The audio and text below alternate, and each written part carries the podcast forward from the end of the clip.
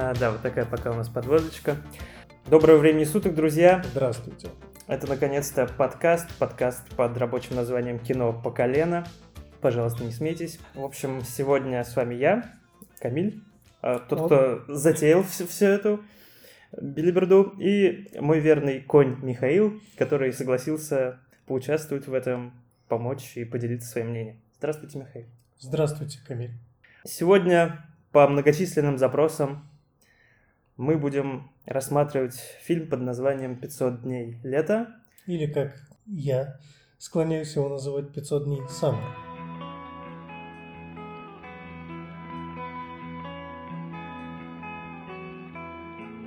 Почему этот фильм? Как так получилось? Недавно со мной произошла такая ситуация, что у моего друга были некоторые, а, так скажем, любовные проблемы. И мы со вторым товарищем решили показать ему этот фильм. В этот день я смотрел его буквально одним глазком и выложил в сторис то, что этот фильм лечит депрессию. На что в ответ в директ, или в директ, как вам угодно, мне прилетело очень много писем на старый лад, Михаил, на старый, а, писем на тему, что как же этот фильм лечит депрессию, он наоборот вгоняет. И вот эта вот моя неосторожная реплика, о которой я даже не задумывался, оказалось, что не такой уж и неосторожный и имеет какое-то значение. Да, это очень интересный момент, как мы пришли к этому фильму.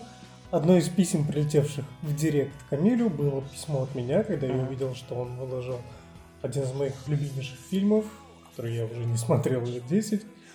А, с надписью «Лечим депрессию». Я ему написал, да, отличный фильмец, Камиль, классно, что ты его посмотрел, странно, что не видел его до этого. Мы с Камилем подискутировали на довольно интересную тему, которую тоже хотели поднять в этой записи. Когда это будет, я думаю, уже в позже в теле обсуждения про uh-huh. 20-летний и 30-летние подходы к просмотру этого фильма, uh-huh. когда Камиль сначала воспринял его, возможно, посмотрев его поверхностно, воспринял его как типичный 20, 20-летний молодой человек, кем Камиль и является сейчас, и воспринимал персонажей, на мой взгляд, слишком однобоко, но это говорю я сейчас, на пороге своего 30-летия. Когда мне было 20, я воспринимал этот фильм точно так же. И, собственно, это одна из причин, почему мы сегодня здесь собрались, для того, чтобы поговорить об этом фильме и обсудить именно подход 20-летнего и 30-летнего человека к нему. А, ну, да, действительно так. На самом деле я его смотрел не в первый раз. На тот момент я смотрел его третий. И сейчас буквально вот полчаса назад, перед тем, как записать этот подкаст, мы с Михаилом совершили приватный совместный просмотр этой романтической комедии. А, да, поступило интересное предложение поиграть в две позиции 20-летнего и 30-летнего. Но так или иначе, сейчас я близок все-таки к позиции Михаила 30-летнего и воспринимаю этот фильм но постараюсь вернуться назад и а, не то чтобы однобоко смотреть на персонажей, а чересчур эмоционально. Я думаю, ты можешь поддерживаться любой позиции, но тебе будет проще анализировать его с точки зрения 20-летнего, потому что посмотрел его 20-летним, я посмотрел его 20-летним 10 лет назад, и сейчас, полчаса назад, как вы уже знаете, посмотрел его еще раз почти 30-летним, поэтому мне будет сложнее. Ну, хорошо, Именно хорошо. с точки зрения 20-летнего. Что нас еще отличает в этом плане? То, что Михаил успешно женатый человек, а Камиль же абсолютно незрелый и неспособный к отношениям, как он сам считает. Вот. Ну, тем более фильм об отношениях. И Камиль очень резок был в своих высказываниях относительно некоторых персонажей этого фильма после первого либо второго своего просмотра до того, как он взглянул, скажем так, взглядом 30+. Да, да, да. Я думаю, многие из вас, ну, уже переходим к, к обсуждению фильма, многие из вас смотрели этот фильм. Иначе, если вы его не смотрели, пожалуйста, сначала посмотрите, а потом приходите сюда. Поставьте, пожалуйста, на паузу, посмотрите, приходите обратно. Внимание, спойлер. А, о чем фильм? Расскажи мне. Прям могу сразу начать со спойлера. Фильм про мальчика-принцессу. Отлично. Это мое мнение. Я думал об этом и 10 лет назад, и как только я включил сейчас этот фильм, и началась его первая сцена, где наррейтер, да, рассказчик начинает нам говорить, что это история, как мальчик встретил девочку. Это все настолько похоже на сказку, и это очень сказочно заканчивается, как мы убедились полчаса назад. Это фильм про мальчика-принцессу, очень интересный переворот каких-то классических, я бы даже сказал, диснеевских вещей о том, что девушка-принцесса – это девушка в беде, которую нужно спасти, которой нужно что-то делать, она сама ни к чему не способна. Здесь эта идея режиссером Марком Вебом была перевернута. На самом деле перевернуты были только роли, он не открывает чего-то нового, он просто делает принцессой молодого человека, его зовут Том. Ну, то есть э, у нас ломается тот стереотип о том, что мужчина сильный и независимый, а девушка же по отношению к мужчине его сопровождение Зависимо, да. созависимо, да. Здесь происходит э, ровным счетом наоборот. Я думаю, нам стоит запомнить из самого фильма одну фразу. То, что, как высказывает сам режиссер, сам рассказчик, это история про парня и девушку, но не о любви. Да, она звучит э, там немножко иначе, она звучит как э, это история о том, как мальчик встретил девочку. Никаких слов о том, что это история любви, они там будут вечно друг друга любить и так далее. Запомните те, кто не смотрел, пожалуйста, подумайте об этом. Тот, кто смотрел, не согласен с нами. Ни разу режиссер нам не говорит, э, режиссер-рассказчик нам не говорит о том, что это история любви. Он сразу с самого начала говорит нам, что это история о том, как мальчик встретил девочку и все. И Да. более того, как мы, посмотрев фильм, э, я намекнул Камилю на очень интересную идею, какую девочку встретил мальчик в итоге. Но это мы ближе к концу. Это мы обсудим ближе к концу. Поэтому запишем условно первый пункт, то, что это... Достаем конспекты. Да, достаем конспекты, пока в университете отпуск, э, отдых. Э, Продолжаем работать. Вот.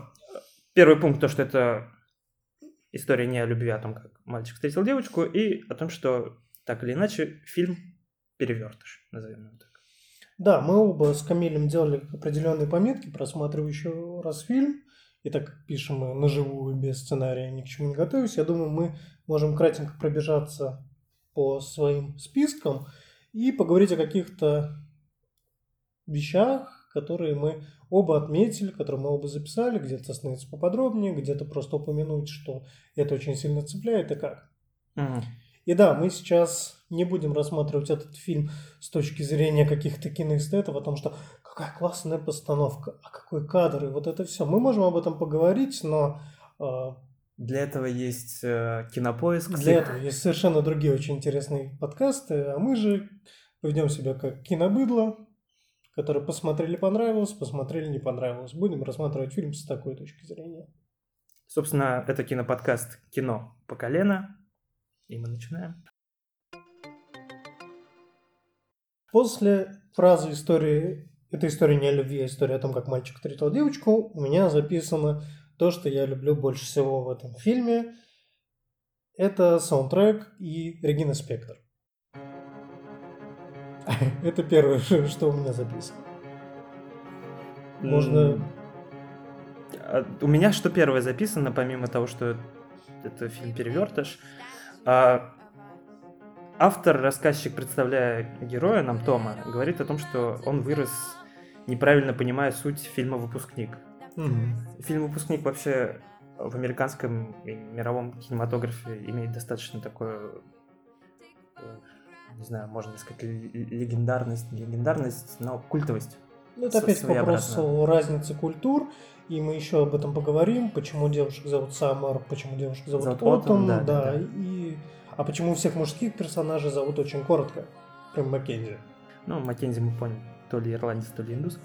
А, в общем, таким образом, э, нам автор хочет показать о том, что у Тома, э, главного персонажа, достаточно э, романтическое, идеализированное представление о любви, которое вот сформировалось благодаря там британской рок-музыке, как э, грустным британским грустным группам, британ- да. да, да, да. А, фильму «Выпускник» и неправильному пониманию. Ну, в общем, человек мыслит о любви э, клиповом кинематографическом мышлении. Он мыслит о любви как принцесса. Как принцесса. хорошо. Да, он верит, что найдет какую-то истинную любовь. Все случится очень красиво, очень романтично, и они, держась за ручку, бегут в закат. Но как только это происходит, э, Все идет совершенно не так. да, начинается 290-й день, и нам показывают, как главный герой бьет тарелки и рассказывает о том, что на самом деле ничего у них с героиней не получилось, Мгм. и все отвратительно. И в этой же сцене есть очень классный персонаж этого фильма, как я ее называю, взрослая Хлоя Морец. Мгм. Это актриса Хлоя Морец, которая здесь снималась еще совсем ребенком, э, фильм 2009 года. И здесь она младшая сестра нашего главного героя, мальчика принцессы Тома. И она взрослее его в несколько раз. Она ведет себя практически как старшая сестра, являясь при этом как минимум в 2-3 раза моложе его, я думаю, что ей здесь не больше 12-13 лет.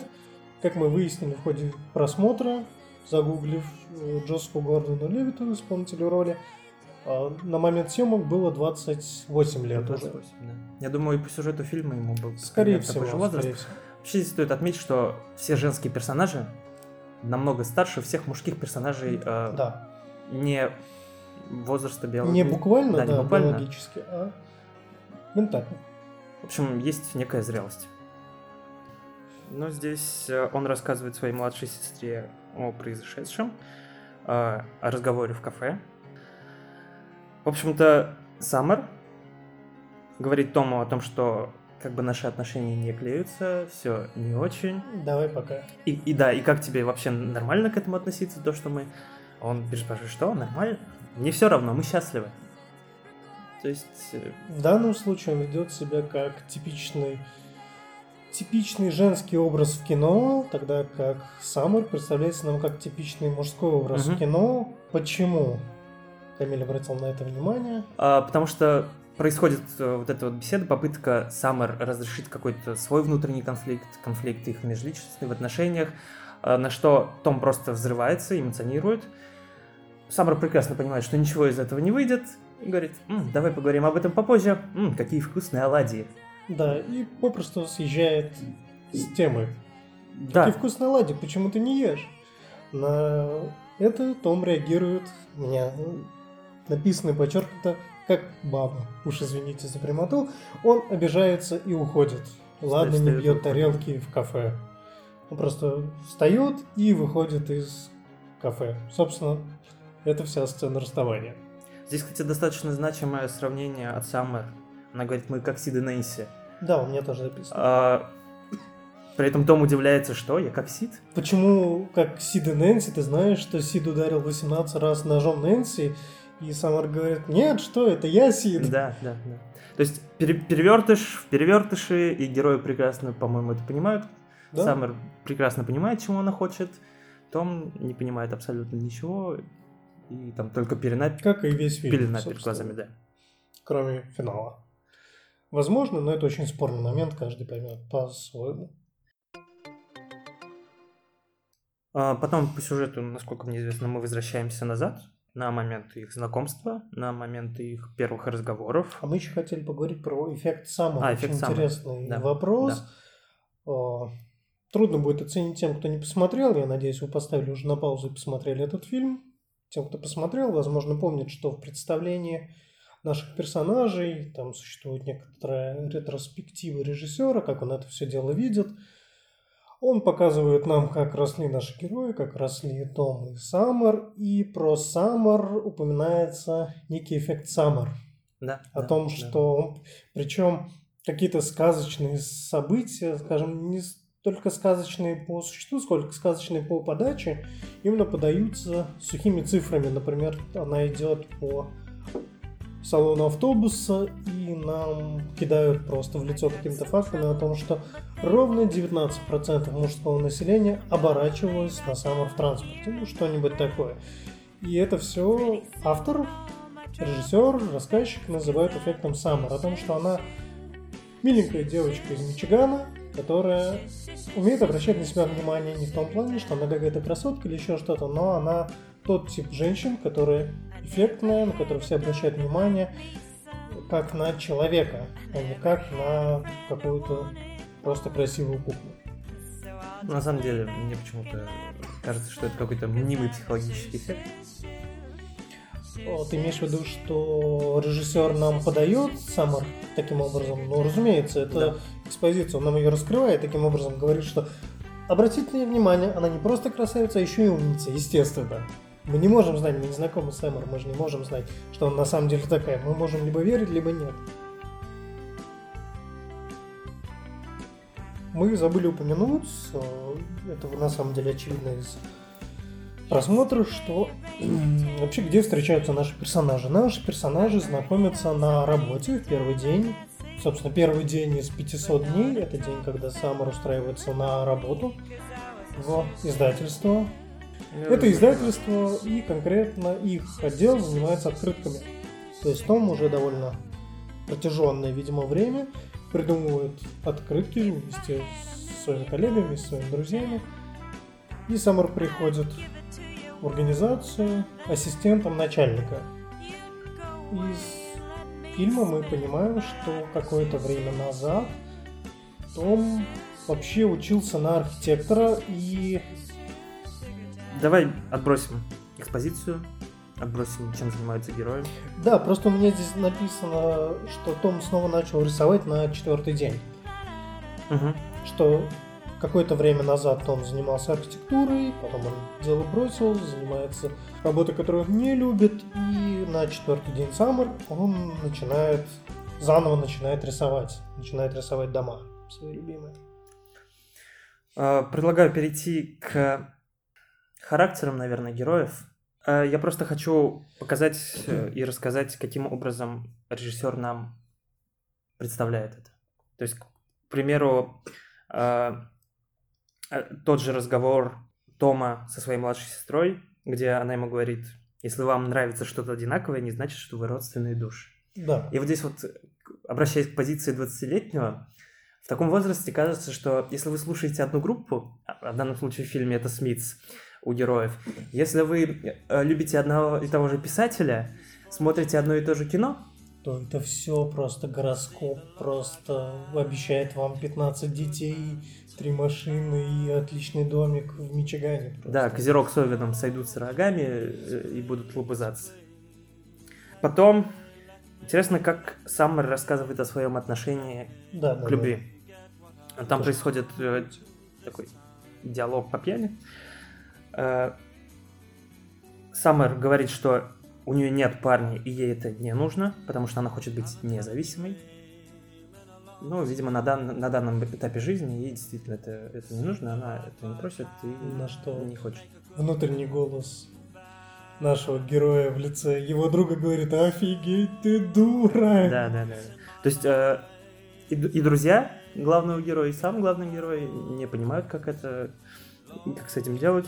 И опять-таки, возвращаясь к теме, принцип, просто говорят, что тебя просто мужика нормального не было. Ты еще не встретил своего принца. Вот в чем все дело, глупенькая. Ну, это практически прямым текстом говорится в фильме. Да, это... В отношении самого. Это шовинизм? Да. Я думаю, в, в этом плане фильм опередил время. То есть, ну, я, что, я не... высмеивает шовинизм? А, нет, я не знаю, как было в США в 2009 году, но у нас в 2009 году, например, э, сугубо патриархальное представление было в обществе. Хотя... Я думаю, там уже нет, но то, что режиссер с этим поигрался, это прикольно. Сейчас такие фильмы никто бы не стал снимать. Да, Или потому что это обыденно. Нет, потому Почему? что это слишком кусачее. А, слишком. Ну, это ирония на шовинизм. Угу. А стрелочка не поворачивается. Сейчас об этом снимать э, это не поймут. Ну, это мое мнение, к сожалению. Так, фильма с таким посылом мы вряд ли еще увидим. По-моему, сейчас женщина стала такой, которой была Саммер в фильме.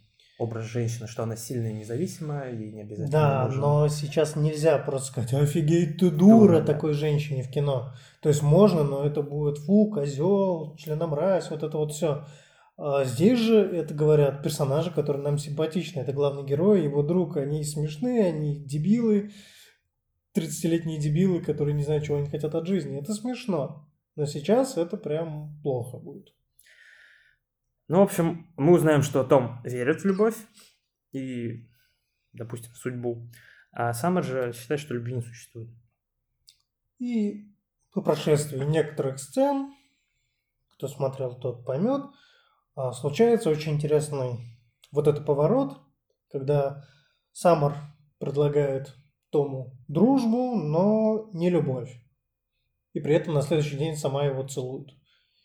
И все такие, что? Что происходит? Ват? Почему? Дружба, она его целует. Что такое? Мне кажется, а молодые люди, неискушенные в отношениях, тут думают, ну вот, она же сама виновата, значит, она вот стерва, она сама все это начала, но, возвращаясь опять к фильму про сильную независимую Саммер, а, вполне жизненный поступок и очень живой поступок, который ее очень открывает как человека, а не просто как какую-то позицию, что вот я свободный и независимый. Но вот здесь мы сталкиваемся э, с тем, с чем мы пройдем на протяжении всего фильма, непонимание. То есть непонимание Тома, что происходит, нежелание разобраться в этом. А, ну, наверное... А я не согласен. А что? Опять-таки позиция 20-летнего и 30-летнего. А я считаю наоборот, что как раз-таки Том, мы сегодня смотрели, а как раз-таки Том несколько раз пытается завести этот разговор, кроме финала, где они поссорились когда Саммер уже понимает, что Том мышей не ловит в теме разговора, типа, ну ладно, давай поедим. А, наоборот, он много раз за фильм спрашивает, что мы, кто мы, какой у нас статус mm-hmm. отношений, мы пара, мы не пара, мы с тобой целуемся, ходим в Икею, спим, мы пара, мы не пара. Наоборот, он пытается разобраться, он пытается навешать какие-то ярлыки, хотя в следующей же сцене говорит, что я не вешаю ярлыки на наши отношения, выпендриваясь перед друзьями наоборот, он постоянно пытается, он как ребенок в данном случае, который постоянно ищет какой-то поддержку, он говорит, да, мам, вот я вот это сделал, да, мам, так правильно, идем дальше, да, мы можем идти дальше, правильно? Смотри, мы какое-то время походили в бары, потом мы переспали, мы поцеловались, и вот, ну, мы все правильно делаем. Ну, окей. Он если... постоянно пытается найти какое-то одобрение, разобраться, что так, вот эту ступень мы прошли, теперь следующая ступень. Ну, если согласиться, что да, действительно, он пытается разобраться, но, по-моему, он делает это чересчур поверхностно и чересчур вот то, что ты сейчас в конце сказал, ступени. Да. О каких ступенях в отношениях можно, ну, можно Это же, ну, номинально все. И его представление... Разумеется, но его представление, вот как раз таки, что у него не было... Он всю жизнь ждал свою принца, принцессу. И да, он не знает, как это делается. И вполне животрепещущий вопрос. Мы все не знаем, как это делается, правильно? Ну да, да. Там даже есть сцена, когда у них намечается первый секс, и вот это дурацкое, дурацкое клише кинематографическое, когда персонаж, чаще всего это мужчина, убегает в туалет, разговаривает с собой зеркалом в плане «Чувак, ты справишься, это просто секс, она просто хочет переспать, ты справишься». Он уговаривает себя практически на это, возвращается в спальню, где Самур уже лежит раздетый, и говорит, ну, привет. То есть она относится к этому гораздо проще, а для него это прям, так, вот мы поцеловались, мы там подержались за руки, сегодня у нас будет секс, давай, чувак, ты справишься. И тут же после этого секса, на следующее утро... Дисней мюзикл. Да, он, он выходит из, из э, дома, начинает петь, танцевать, к нему подключается абсолютно одна из моих любимых, э, один из моих любимых моментов в этом фильме, когда э, персонаж Тома заглядывает в машину, поправляет волосы, и оттуда ему делают так «Ха, Хан Соло». Хан Соло. Это просто супер.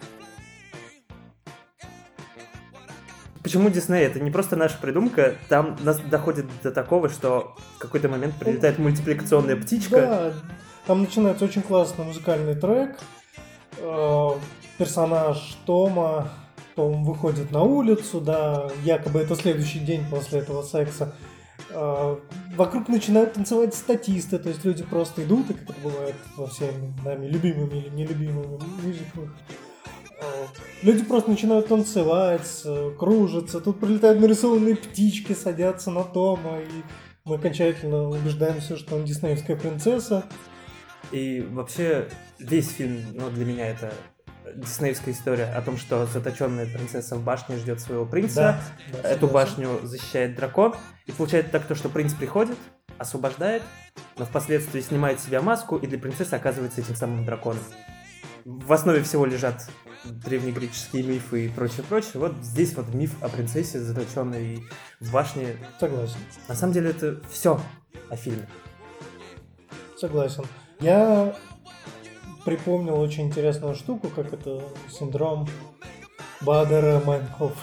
Когда то, что ты однажды увидел только что, начинает тебя постоянно преследовать, тебе кажется, что все крутится вокруг того, М, что ты только что узнал, пар- увидел. Паранойя какая-то. Да-да-да, это, по-моему, вполне. Буквально за день, за пару дней было разговор с Камилем. Я увидел, первый раз увидел фильм «Одержимость» Мгм, мгм. Эвелина Шазела. И там, я не помню, как я тебе точно сказал, но о том, что там вот эта мысль, которую нам доносит 500 дней лета, разжевана просто вот в такую кашу для стариков, которую Кашу для стариков, я имею в виду для героя Джей Кей Симмонса в этом фильме. Там есть так называемая тарелка Чарли Паркера. Они упоминают джазового музыканта Чарли Паркера, который был ни рыбой, ни мясом. И то ли дирижеру его оркестра, то ли какому-то из музыкантов это надоело, и однажды на концерте он бросил на него тарелку с барабанной установки. Суть фильма в том, что вот Чарли Паркер не сломался после этого, а стал Чарли Паркером.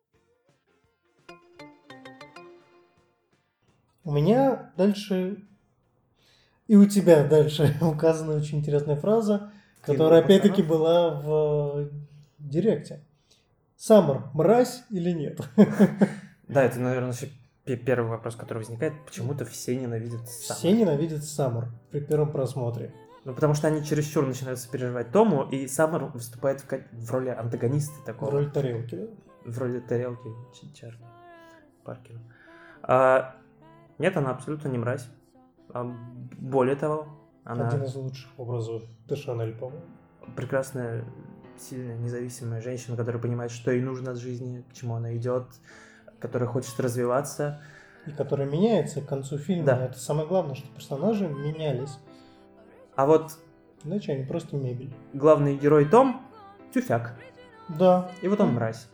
Вот он на пути того, чтобы измениться в конце, и прям ждешь от него, что он отпустит сам и расскажет всего тебе хорошего, давай, был рад увидеться, но даже в последних встречах он кидает ей на прощание что-то типа «А это могли быть наши дети практически». Он, по крайней мере, он говорит это с таким посылом. И ты такой «М, почему? Зачем Да. ты это сделал? Но вот в 500 день, когда он идет на собеседование, Да, там был 488 день. Да, и он уже э, идет на пути к кабинету, чтобы собеседоваться. Автор говорит, в этот момент Том понимает, что никакой судьбы нет, ничего не предопределено, и подразумевается, что все в наших руках, и если хочешь что-то делать, то делай, занимайся этим, а не просто жди, пока вот та же самая Если- принцесса появится. Если это твое, да, занимайся этим здесь и сейчас, потому что лучше, чем здесь и сейчас, с тобой ничего не случится.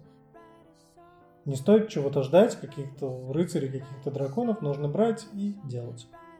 В конце нас ждет неожиданный вот это поворот номер два, когда девушку, которую он встречает в конце, зовут внезапно Осень. Ее зовут Отом. И возвращ- к нам в редакцию, как мы сегодня репетировали эту шутку, приходит очень много писем, и вот единственный Единственный из них. Ну да, был вопрос, почему имена у женских персонажей, а именно у героини, с которыми встречается. Том, Ну, собственно, лето и осень. да, Это намекает на сезонных женщин. Фу, что за шовинизм, значит, это просто этапы. Но на Скажем самом так. деле так, наверное, оно и есть. Но опять же, я думал над этим вопросом и придумывал, а, а давай подумаем, что такое лето, что такое осень, что такое весна, что такое зима в плане погоды, в плане нашего настроения. Зима это когда все подмерзло, все подо льдом, мало что движется, все находится в таком анабиозе. В данном случае ты больше ценишь некоторые вещи. Потому что что имеем, не храним, потерявши плачем. Летом ты не задумываешься о том, что так вот хорошая погода, хорошее настроение, и ты думаешь, так будет всегда, как было с Томом в этом фильме. Зимой ты больше ценишь какие-то хорошие денечки, теплые вечера, проведенные с близкими, с друзьями, с семьей и так далее. А, Это ос- опять-таки, если говорить про сезонность. а вот осень, она является таким переходным сезоном в том плане, что она вроде бы что-то от лета оставляет, но при этом она становится такой уютной Да, и камерной в своем отношении. очень западная на мой взгляд, манера отношений, которую я, кстати, очень много вижу сейчас на улице. Я сейчас буду резок, но я хочу назвать это утилитарной любовью. Это любовь как чувство, не любовь к кому-то. Вот это постоянное желание, что вот у меня должна быть девушка, может быть, это та самая единственная. То есть Том и зритель ну, пытаются есть... здесь отойти от того, что найти ту самую единственную. Угу. Просто сразу найти ту самую единственную. Можно же искать ее в сезонах, скажем так, искать ее, что-то делать для этого. Возможно, в этом тоже есть какая-то мысль. А, в общем, отлично, что ты этим закончил, потому что я хочу перейти к другой части и поговорить угу. про отношения. Какими ты видишь отношения? Что в них должно быть, что в них не должно быть, что идеально, что не идеально? Я отмажусь очень простым, очень простым ответом. Ты женат? Во-первых, я женат, нельзя сожалеть, да, как в анекдоте. А, Все очень индивидуально. У всех разные предпочтения, и самая главная проблема всегда а, отношения, любые отношения это компромисс. Вот. вот я как женатый человек это авторитетно заявляю. Всегда нужно идти на уступки, но и не сдавать чем-то свои позиции. Это всегда компромисс. Самое сложное в построении отношений – это именно найти этот компромисс и понять, устраивает ли он вас двоих. Как на это смотрит Камиль, психолог по образованию. Я здесь согласен, то, что любые отношения это компромисс, и действительно надо уступать, но при этом держаться каких-то своих личных, не, не терять а, да, э, свою личность. Отстаивать. И вот здесь вот переходим к другому, о зависимостях в отношениях. Угу. И в этом фильме, и вообще в целом, я очень часто встречаюсь с тем, что а. Влюбленность заменяют понятием любви. Б. Чересчур относятся к этому не знаю, чересчур сильно, страстно и прочее. В том плане, что Серьезно? Да, человек не любит. Человек начинает зависеть да. от другого человека. На эту тему есть э, можно даже нас не слушать, можно посмотреть отличный сериал, у него есть два сезона об этом, половое воспитание. Да, да. По крайней мере, в первом сезоне очень много вот таких вот абьюзерских, зависимых друг от друга отношений, во втором их меньше, потому что все эти конфликты как-то разрешаются в первом сезоне. Во втором возникает новый конфликт, разумеется, но прям очень советуем посмотреть на эту тему. То есть в этом, сериал. вот в этом плане про зависимость фраза «если любишь, отпусти», она не звучит такой, такой уж и глупой. Просто... А, а, почему я вообще начал смотреть? Потому что вот был друг, который не может отпустить очень долго человека, хотя они уже год не общались с последнего там общения, он все равно к этому вернулся. Я считаю, что у него зависимость. А я считаю, что он делает не только себе плохо, но и пытается сделать плохо другому человеку, потому что почему-то я страдаю я один. Пусть ей то, ну, тоже будет плохо. Другу помог фильм? Не знаю. Другу поможет фильм? Я думаю, да. Ни один фильм не поможет человеку напрямую, пока человек сам... Посмотрев с этим другом фильм, ты как ты думаешь, вот глядя на этого друга, что он для себя подчеркнул из этого фильма? Он подчеркнул, что сам мразь, или он посмотрел-то на то, что мразь-то на самом деле Том? Я думаю, сейчас он находится 50-50 положении, uh-huh. таком 50 на 50. Ну, как минимум задуматься. Да, да, определенно для этого необход... необходимо, чтобы прошло какое-то время. Разумеется. И, возможно, прошло какие-то уже... Три дня? Да. Разумеется, буквально. ничего не произойдет. И, возможно, какие-то другие отношения. И тогда мы увидим действительно работу. Вот тогда фильм помогает, и фильм вполне способен лечить депрессию, скажем да, так. Да, И это, я думаю, подводит нас к главному вопросу. Что за вопрос? То, с чего начался этот подкаст номер ноль, о том, может ли лечить фильм про самую мразь, э, лечить депрессию. В общем, лечить депрессию фильмом «500 дней лета» или не лечить? Единогласно, я думаю, мы скажем, думаю, что да. да, да, определенно. «500 дней лета» — это не стандартная романтическая комедия. Но это до сих пор романтическая комедия. Очень классные идеи, которых люди чаще всего не задумываются в отношениях. Потому что, ну, наверное, слишком эмоционально и отношения, и фильмы. Я как человек рациональный, который в первую очередь думает головой, а не сердцем. В общем, да, фильм действительно необычная романтическая комедия, но романтическая комедия. Она раскрывает нам всю, не знаю, можно ли сказать, подноготную любви, подноготную отношений, о том, что не все так просто, и вообще отношения не строятся только на чувстве, на букву «Л». Что это более сложный процесс. Я немножко не согласен с тобой про то, что раскрывает всю да, подноготную. да, да, Ты уж да. извини, что я это так прям утрированно делаю, она не раскрывает нам всю подноготную любви, она раскрывает нам конкретный переход. Мальчик, история о том, как мальчик встретил девочку. Все, что нам обещали в, на- в начале, то мы и получили.